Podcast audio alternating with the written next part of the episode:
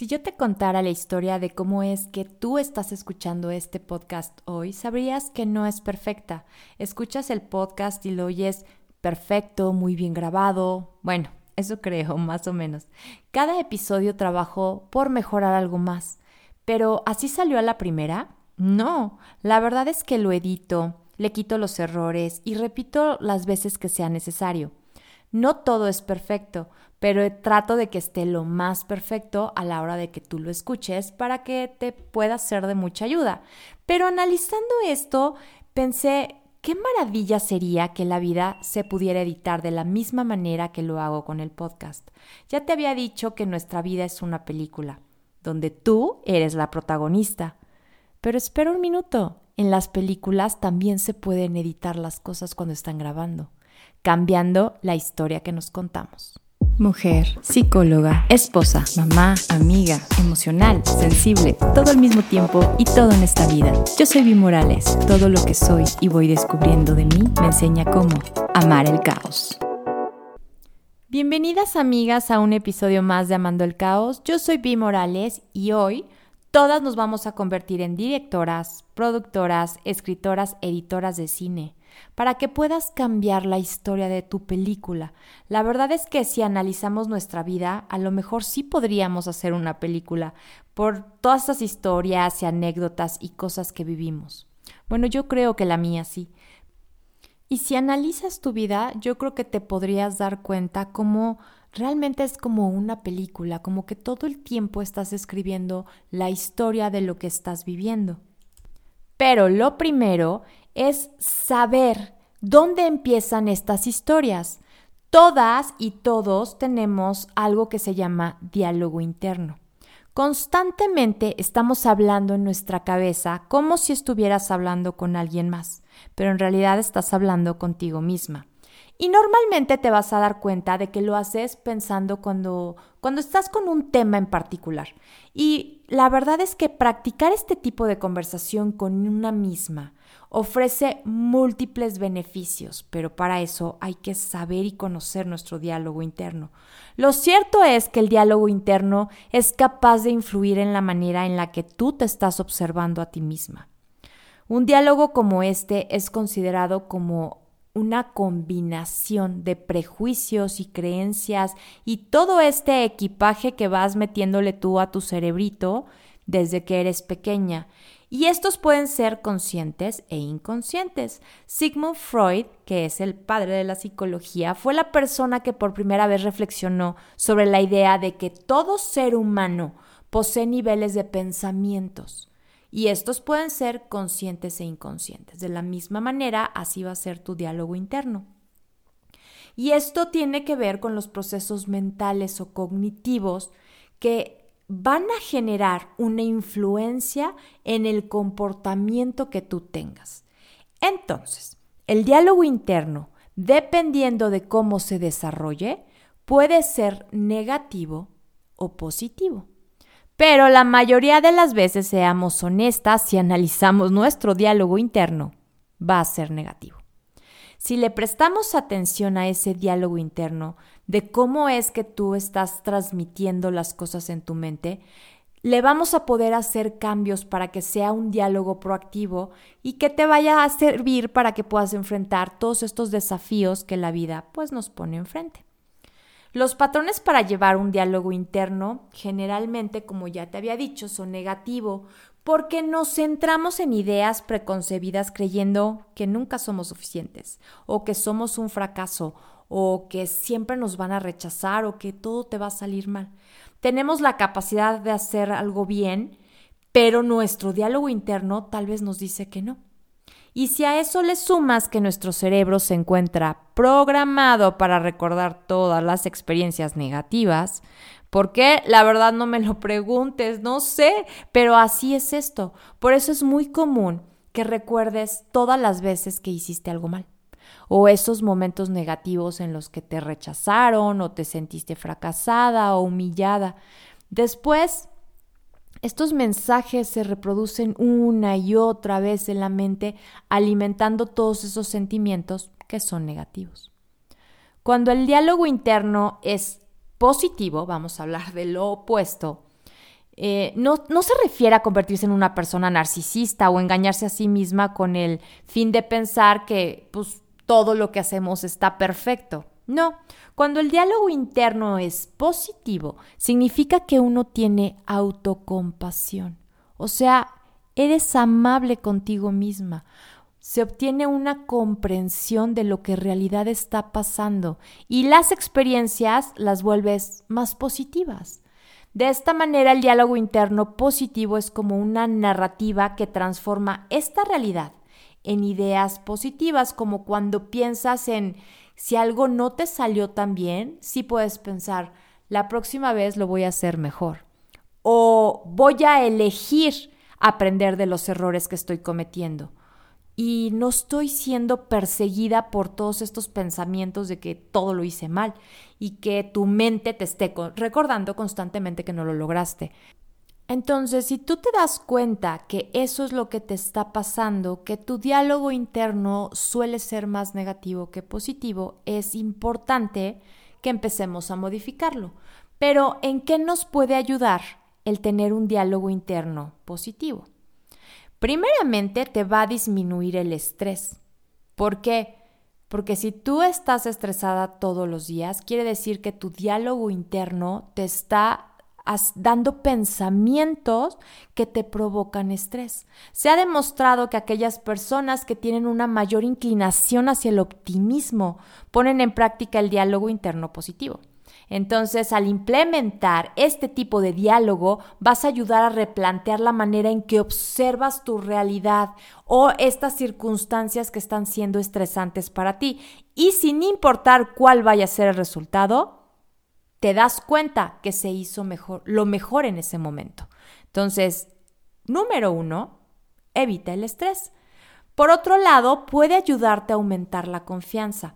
Tu acercamiento a la vida cuando se hace mediante un pensamiento positivo es de gran ayuda para aumentar la autoconfianza que debas de tener en ti. Aquellas personas que tienen una autoestima y un optimismo alto tienen muchas más posibilidades de alcanzar sus objetivos, pero no solo eso, también podrán recuperarse con más facilidad pues de cosas difíciles, a lo mejor como una cirugía o alguna enfermedad. Si el diálogo interno positivo lo estás practicando con regularidad o te esfuerzas en cambiarlo de negativo a positivo, es posible que te sientas con mucha más seguridad cuando quieras lograr un objetivo que te hayas propuesto.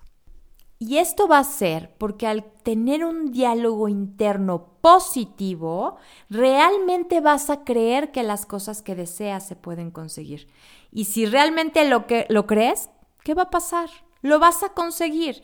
Y si llegara a surgir algún problema, vas a encontrar las soluciones que puedan ayudarte o que puedan ser un plan B para esto que no lograste conseguir. También puede ser una estimulación para el éxito. Siguiendo con e, desde el punto anterior, esta práctica no solamente te sirve para mejorar las acciones propias, también te va a ayudar en la percepción que tengas de ti misma. Por ejemplo, si todo lo que crees y piensas de ti misma es negativo, es muy probable que los resultados que obtengas sean negativos. Esto quiere decir que al tener una mente positiva, los resultados obtenidos serán positivos, te lo aseguro. Y esto, por supuesto, te lleva a tener más autocontrol. Una de las maneras de evitar que las acciones o las palabras negativas pues las lleves hacia afuera, se las demuestres a todos los demás, es conversarlas primero de forma interna.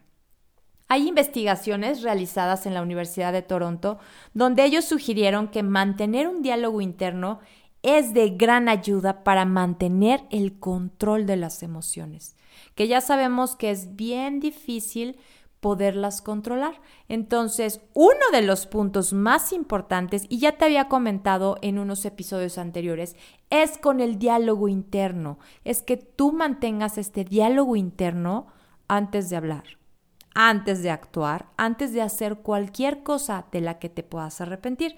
De cierta forma, la, mente repite un constante mensaje con la intención de regular estos pensamientos negativos. En el caso de que algunas personas crean que no tienen voz interior. O sea, si por ahí tú dices, claro que yo no tengo esa voz y no tengo un diálogo interno. Si no escuchas esa voz, por lo menos es muy importante que antes de hacer o incluso decir algo, es mejor que te tomes una pausa con un momento para poder pensar en la respuesta correcta. Y si haces todo esto, es muy probable que tengas mucho mejor relación con tus amigos, en tu trabajo, en la escuela y con tu pareja. Todas hemos estado cerca de, de, alguien que es una persona sumamente positiva. Normalmente tienen como un comportamiento muy alegre, mucha seguridad en sí mismas y desprenden una gran confianza. Debido a esto, es común que esta característica se refleje hacia el entorno que las rodea. Los científicos han demostrado que las parejas que son optimistas y cooperan entre sí con más facilidad consiguen muchos más resultados positivos cuando implementan el diálogo interno, pero que además es positivo, se obtiene una mayor capacidad de identificar los rasgos positivos en otros individuos. Entonces, vas a estar cerca de gente que es positiva igual que tú. Y acuérdate que somos la gente que tenemos a nuestro alrededor. Entonces, si tú estás rodeada de gente positiva porque tienen un diálogo interno positivo, ¿qué va a pasar? Ahora hablemos del otro lado, del diálogo interno negativo. En psicología clasificamos el diálogo interno negativo en cuatro tipos, que generalmente son los principales y son las principales causas de estos sentimientos de angustia o de ansiedad que todas tenemos a diario. El primero sería el pensamiento catastrófico. Tu diálogo interno te dice que todo te va a salir mal, pero estás como anticipándote a los hechos y generalmente no ocurren. No importa qué sea o qué estás pensando, tal vez tienes un examen y te dices a ti misma que lo vas a reprobar, o planeas una fiesta y piensas que va a salir súper mal o a lo mejor que nadie va a ir a tu fiesta. Y también lo magnificas, o sea, además de pensar que todo te va a salir mal, te pones unos lentes de aumento y lo haces enorme, dando como resultado una idea que puede ser totalmente equivocada, pero tú sientes como si fuera cierta. La otra sería la autocrítica. Cuando eres autocrítica contigo misma, te juzgas constantemente y al mismo tiempo te valoras de una forma negativa, porque te estás viendo de forma negativa y vas a hacer énfasis en las en lo que son tus defectos. Estos pensamientos provocan incluso un grave descontrol en la vida. Normalmente estás dependiendo de otras personas y con frecuencia te estás haciendo comparaciones con la gente a tu alrededor para sentir o comprobarte a, a ti misma que estás en desventaja. La envidia es uno de esos sentimientos que predominan en estos casos y la verdad, esto solo causa frustración frente a las metas que tú no has logrado en ese momento. ¿Y solo por qué? Porque tú estás siendo autocrítica. Otra de ellas sería cuando eres la víctima. En general se caracteriza por estos sentimientos como de desesperanza, de falta de protección. Ocurren afirmaciones constantes de que el estado que se presenta o como te estás sintiendo no tiene cura, que no existe la oportunidad de avanzar, que no hay nada más que hacer por ti. Cuando tienes este diálogo interno piensas que las cosas en ningún momento van a cambiar ¿Por qué? Porque necesitas que alguien más lo cambie. Y las personas que se victimizan son este, las que dicen, mm, no existe quien me valore, o a nadie le importo, o nadie me comprende. ¿Te identificas con esta? Y la cuarta sería ser autoexigente. Se trata de una condición en la que solo se obtiene agotamiento y estrés crónico cuando la idea de buscar la perfección cuando no te tolera el, no toleras tú el hecho de cometer errores, aunque sean pequeñitos. Además de esto, te convences internamente de que los errores o las equivocaciones que cometes se deben a factores externos y no a los propios. Estas son las que tienen que ver con el diálogo interno negativo. Pero ahora, ya que aprendimos sobre el diálogo interno, regresemos a la película de tu vida, que al final de cuentas es lo que nos importa hoy. Toda mi vida es una historia escrita y la escribo basada en mi diálogo interno. Así que eso me hace la autora de la historia de mi película. Y todos, todos, todas hacemos lo mismo. Y todas tenemos absoluta razón de lo que pasa en nuestra vida, en nuestra realidad, si lo vemos desde nuestros lentes. Pero si cambiamos la historia de lo que nos contamos, si cambiamos todo este diálogo interno que está guiando nuestra película, nuestra vida, podemos cambiar nuestra realidad, ¿cierto? Pero muchas veces preferimos seguir contando la misma historia sin tomar este papel principal, sin ser las que, las que escribamos y cambiemos lo que estamos haciendo. Nos convertimos en el papel secundario y dejamos que alguien más edite nuestra historia. ¿Por qué? Porque es más cómodo, porque es mejor saber cómo va a acabar la trama de nuestra película, que siempre es mal, o siempre es equivocándonos, o siempre es porque nos rechazan, o siempre reprobando, sintiéndonos derrotadas, porque es más fácil concentrarnos en lo que perdemos que en todo lo que podemos ganar al cambiar nuestra película. Porque convertirnos en las editoras de, y convertirnos en las autoras principales implica responsabilidad, porque tenemos que cambiar y creemos que el cambio debe venir de los demás actores de la película. Creemos que nuestra película va a cambiar cuando los demás cambien. Piensa en la trama de una película que te estás diciendo ahora a ti misma. Y ahora Piensa en los personajes que te están ayudando a creer que esta película es cierta y correcta. Empezando por tu cabeza, ¿eh? Y lo que es cierto es que no conocemos cómo ven la película los otros actores. Tal vez si conociéramos cómo la ven, si nos pusiéramos sus lentes, veríamos la película de otra perspectiva. Entonces, ¿qué pasa si empezamos a escribir un nuevo capítulo como si lo estuviera contando otra persona. Cuando estamos tristes, cuando estamos enojadas o cuando tenemos mucho miedo, yo creo que no somos las mejores personas para hablarnos. Creamos nuestra película desde los lentes de la tristeza, desde los lentes del enojo o el miedo, y a veces hasta le ponemos aumento. Y nuestro diálogo interno es el peor. Y cuando nuestro diálogo interno es el peor, escribimos y editamos historias que nos hacen muy infelices. Así que, para cambiar la historia de tu película, modifica la historia que te estás contando, identificando las trampas en tus diálogos internos. Como ya te he platicado, es más común que se experimenten los diálogos internos negativos. Es muy probable que todo lo que te estés diciendo sea negativo más que los positivos, porque no digo que también nos digamos cosas positivas. Entonces, si identificas correctamente las trampas en este diálogo, te haces consciente y te va a permitir frenarlo. Y al mismo tiempo poderlo cambiar de negativo a uno positivo. ¿Cómo le hago para saber qué cosas positivas me puedo ir diciendo? Puedes usar afirmaciones positivas como un recurso. Cambiar las conversaciones internas antes de que ocurra alguna circunstancia que te inste a tener un diálogo interno negativo.